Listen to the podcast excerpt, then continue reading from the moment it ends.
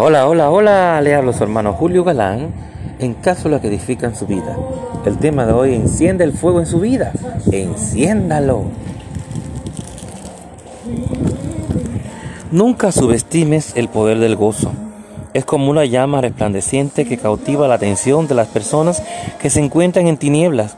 De hecho, en un sueño que yo tuve hace muchos años, Dios le llamaba a esto combustión espontánea. No supe qué significaba el término hasta el día siguiente, cuando lo busqué en el diccionario y encontré que combustión espontánea es el proceso en el que el fuego y las llamas son el resultado del calor generado por una reacción química interna. Exacto, gozo es el proceso en el que el fuego y las llamas son el resultado del calor que proviene del Espíritu Santo.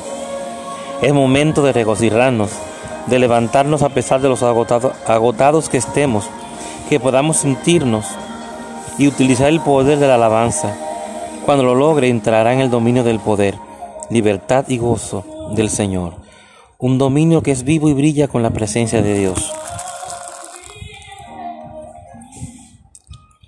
Así que deshágase de esas viejas indivisión,es inhibiciones, aférese al Señor y cree en su palabra. Salte, grite y cante. Sea pronto para obedecer al Espíritu Santo.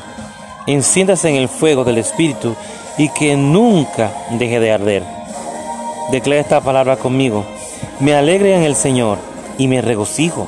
Grito con gozo porque la alabanza es conveniente y apropiada para aquellos que son íntegros de corazón. Salmo 32, del 11, 33, 11. 32, 11 y 33, 1. Dios te bendiga, tu hermano Julio Galán, en caso de lo que edifican tu vida.